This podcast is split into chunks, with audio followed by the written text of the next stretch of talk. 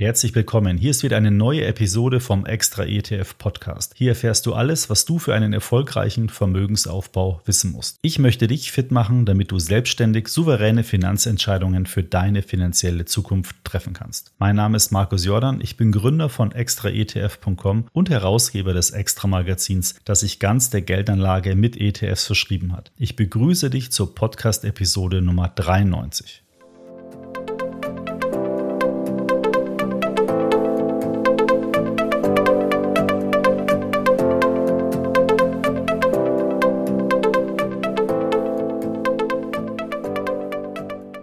Die Volkswirtschaften vieler Schwellenländer wachsen dynamischer als die Industriestaaten. Durch stabilere Volkswirtschaften und politisch verbesserte Rahmenbedingungen ziehen die aufstrebenden Staaten ausländische Investitionen an. Zudem unterstützt eine junge demografische Struktur das wirtschaftliche Wachstum dieser Regionen. In der Folge entstehen gigantische Märkte.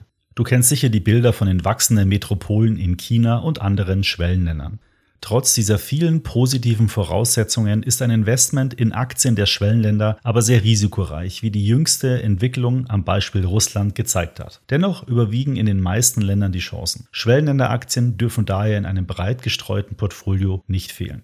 In dieser Episode erfährst du, was ein Emerging Market überhaupt ist und wie er sich von einem Industrieland unterscheidet, wie die großen Indexanbieter die Länder der Welt in Industrieländer, Schwellenländer und Grenzmärkte einteilen, welche Chancen und Risiken Investitionen in Schwellenländer aufweisen und wie du mit ETFs in Schwellenländer Aktien oder Anleihen investieren kannst. Viel Spaß beim Anhören.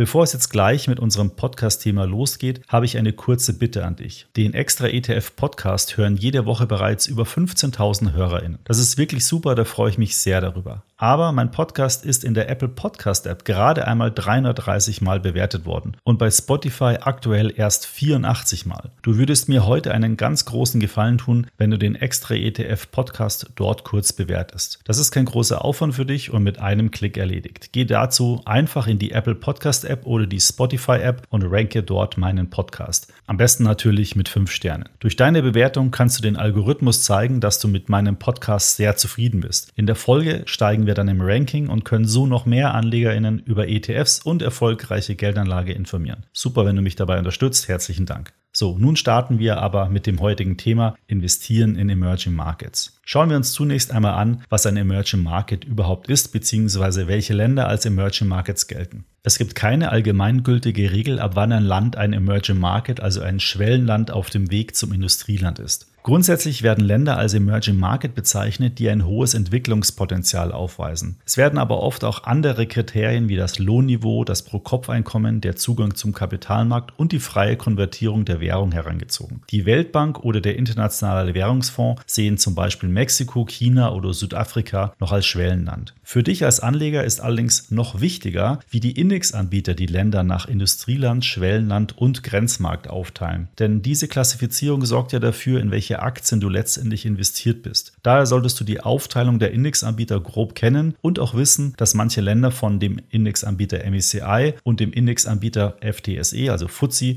anders eingeschätzt wird. Schauen wir uns mal MSCI an. Der Indexanbieter unterteilt die Länder dieser Welt in 23 Industrieländer und 24 Schwellenländer. Hinzu kommen noch 34 Frontiermärkte, also Grenzmärkte. Die in Summe 47 Industrie- und Schwellenländer werden im MSCI ACWI Index vereint. Diesen Index kennst du sicher und hast ihn auch schon mal gehört. Die Industrieländer werden über den bekannten MSCI World Index und die Schwellenländer über den MSCI Emerging Markets Index abgebildet. Der Index der Grenz Grenzmärkte heißt übrigens MSCI Frontier Market Index. Schauen wir uns mal ein paar Beispiele für Schwellenländer an. Dazu gehören Brasilien, Mexiko, Polen, Indien und auch Taiwan. Zu den Grenzmärkten zählen wiederum dann Länder wie Argentinien, Island, Kenia, der Oman oder Pakistan. Du kannst sicher auch schon Unterschiede feststellen, wie diese einzelnen genannten Länder am Kapitalmarkt eine unterschiedliche Rolle spielen. So hört man in den Medien immer wieder was von Aktien aus Brasilien oder auch Indien, aber so gut wie nie aus Argentinien oder Pakistan.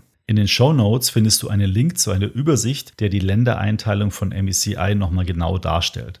Beim Indexanbieter FTSE werden die Länder in 25 Industrieländer und 23 Schwellenländer eingeteilt. Hinzu kommen hier noch rund 30 sogenannte Frontier-Märkte. Du siehst, es gibt da kleine Abweichungen zwischen den Indexanbietern. Beispielsweise wird Peru bei MECI als Schwellenland eingestuft, während FTSE Peru als Grenzmarkt klassifiziert. Auch hier findest du in den Shownotes einen Link zu einer Grafik, aus der du dann genau sehen kannst, welches Land wie klassifiziert wird. Der ETF-Anbieter Vanguard nutzt übrigens FTSE als Indexanbieter für seine ETFs. Wenn du dich also für einen ETF von diesem Anbieter entscheidest, dann solltest du deren Länderklassifizierung unbedingt kennen. Kommen wir nun noch zu der grundsätzlichen Einschätzung der Chancen und Risiken bei einem Investment in Emerging Markets. Betrachten wir zunächst mal die Risiken. Hier besteht immer das Risiko, dass der Staat in die Rechtsgeschäfte eingreift. Es kann zu politischen Instabilitäten führen. Das Ganze ist rechtlich auch etwas unsicher, intransparent und Emerging Markets haben tendenziell auch eine höhere Anfälligkeit von Marktschocks, die zum Beispiel durch Umweltrisiken auch eintreten können.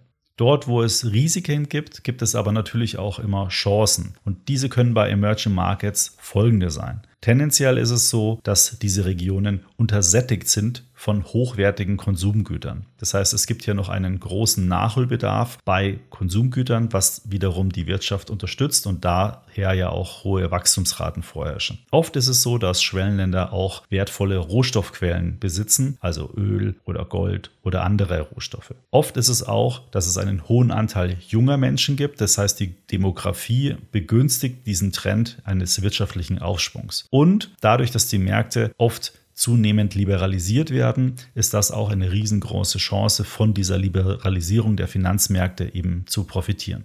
Dann gibt es noch Eigenschaften, die sowohl Risiko als auch Chance zugleich sind. Dazu gehören beispielsweise die höhere Volatilität. Ist natürlich klar, dass wenn Märkte schwanken, nach oben wie nach unten, kann man in Phasen von steigenden Kursen auch sehr gut Geld verdienen. Dann gibt es noch Währungsrisiken, die auch in beide Richtungen wirken können. Ich kann Währungsgewinne machen, ich kann aber auch Währungsverluste machen. Und diese Schwankungen der Währungen gegenüber stabilen Währungen wie dem Euro oder dem Dollar sind eben in den Emerging Markets eher höher. Und es gibt noch das schlechte Rating der Staaten, der Staatshaushalten. Das kann zum einen eben auch eine Chance sein, wenn die Ratings sich verbessern, kann ich eben bei Anleihen-ETFs beispielsweise auf Schwellenländeraktien zusätzliche Gewinne machen. Gleichzeitig Gleichzeitig kann sich aber auch die Bonität verschlechtern und das wirkt dann wieder negativ auf die Aktienkursentwicklung und auch auf die Preise von Anleihen. Jetzt kannst du dir sicher auch gut vorstellen, wie unterschiedlich diese Chancen und Risiken je Land ausfallen. Denn ein Land wie Peru ist sicher ganz anders einzuschätzen wie Indien oder Taiwan. Und deswegen verhalten sich einzelne Länder in den Emerging Markets auch so unterschiedlich. Das solltest du immer im Kopf behalten. Übrigens in der nächsten Episode, das ist die Folge 94, spreche ich mit einem Emerging Market Experten genau über diese Frage. Frage. Solltest du einfach alle Emerging Markets kaufen über einen MECI Emerging Markets oder doch lieber selektiv in einzelne Länder gehen? Wenn dich das Thema also weiter interessiert, dann solltest du dir unbedingt die Episode Nummer 94 anhören. Kommen wir nun zur letzten Frage. Wie kannst du überhaupt in Emerging Markets investieren? Wir haben ja bereits darüber gesprochen, wie die großen Indexanbieter die Länder nach Industrie, Schwellenland und Grenzmarkt unterteilen. Diese Aufteilung galt im Wesentlichen für die Aktienmärkte. Du kannst aber auch noch über andere Anlageklassen in Schwellenländer investieren, beispielsweise über Anleihen. Oder du wählst eine andere Gruppierung für Emerging Markets. Vielleicht hast du schon mal den Begriff BRIC gehört. Das steht für Brasilien, Russland, Indien oder China. Wobei das Thema hat sich inzwischen erledigt durch die Sanktionen Sanktionen gegen Russland im Rahmen des Ukraine-Kriegs kann man ja keine russischen Aktien mehr handeln. Aber vielleicht kennst du auch das Kürzel O5, das steht für Outreach-Staaten. Und damit sind die Staaten China, Indien, Brasilien, Südafrika und Mexiko gemeint. Und dann gibt es auch noch Regionenindizes, wie beispielsweise den MSCI Emerging Markets Latin America, der eben alle Länder aus Lateinamerika in einem Index vereint. Oder den MSCI Emerging Markets Asia, der Länder wie China, Taiwan oder Indien in einem Index zusammenpackt. Und du hast natürlich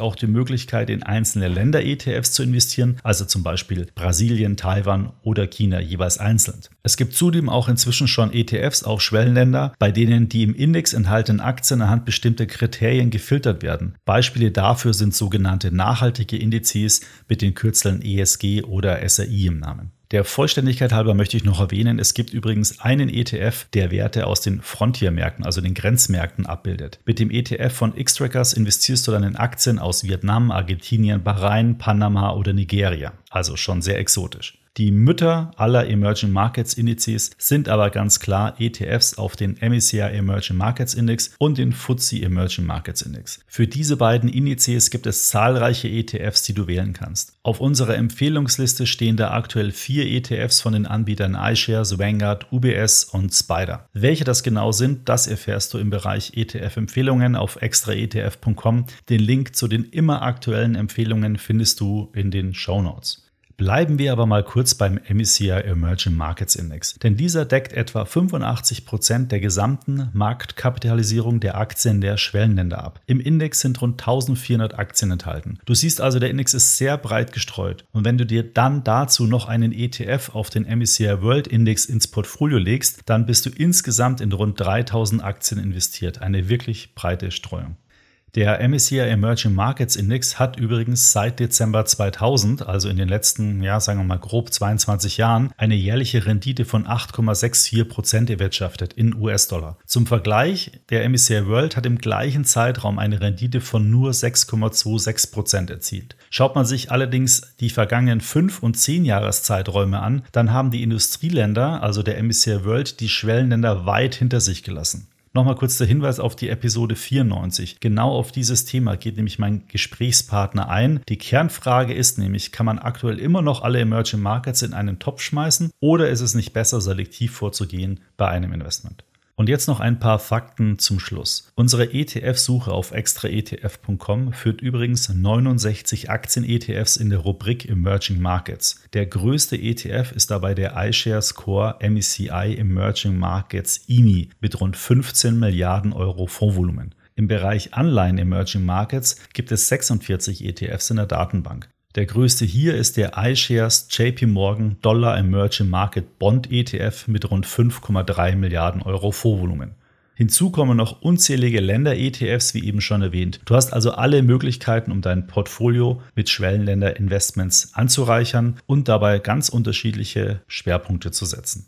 Kommen wir nun zu meinem Fazit. Macht es wirklich Sinn, in Emerging Markets zu investieren? Ich würde sagen, ja, es macht durchaus Sinn, bei seinen Investments auf Regionen zu setzen, die ein hohes Wirtschaftswachstum haben oder von bestimmten Sonderkonjunkturen profitieren, wie beispielsweise eben Brasilien, wenn die Rohstoffpreise hoch sind. Allerdings sind diese Länder auch oft hohen Schwankungen bei der wirtschaftlichen Entwicklung ausgesetzt und ein einmal erzielter Erfolg kann sich so schnell wieder in Luft auflösen. Zudem gibt es, wie vorhin schon beschrieben, immer wieder Überraschungen in den Ländern, sei es politische, wirtschaftliche oder auch naturelle, wie beispielsweise die Covid-19-Pandemie. Das bedeutet, wenn du über einen breit gestreuten ETF in Schwellenländer investierst, dann kannst du langfristig vom Aufwärtstrend der Schwellenländer profitieren, wirst aber nicht zwangsläufig eine bessere Wertentwicklung als der MSCI World erhalten. Wenn du in einzelne Länder investierst, dann kannst du wirklich hohe Renditen erzielen, musst dich dann aber aktiv mit den Ländern oder Regionen beschäftigen und von Zeit zu Zeit auch auf die lokalen Entwicklungen reagieren. Ob das für dich der geeignete Weg ist, das musst du für dich selbst entscheiden. Der ETF-Markt hält aber alle Möglichkeiten für dich bereit.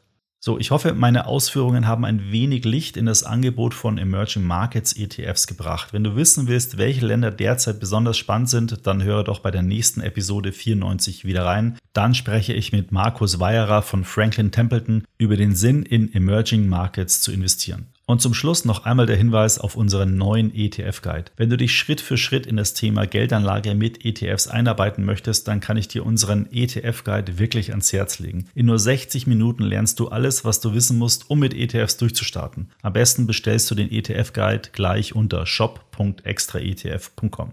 So, das war's heute von mir. Ich hoffe, dir hat der Podcast gefallen. Wenn ja, dann empfehle ihn doch bitte einer guten Freundin oder einem guten Freund weiter. Und zum Schluss noch eine letzte Empfehlung. Wir betreiben auf Facebook eine Gruppe mit dem Namen ETF-Strategie bei Extra ETF. Dort tauschen sich über 50.000 Anlegerinnen und Anleger über ETFs aus. Wenn du Fragen über ETFs hast, dann erhältst du dort sicher eine kompetente Antwort von unserer ETF-Community. Probier es doch am besten einfach mal aus. Bis zum nächsten Podcast. Ich freue mich, wenn du da wieder reinhörst.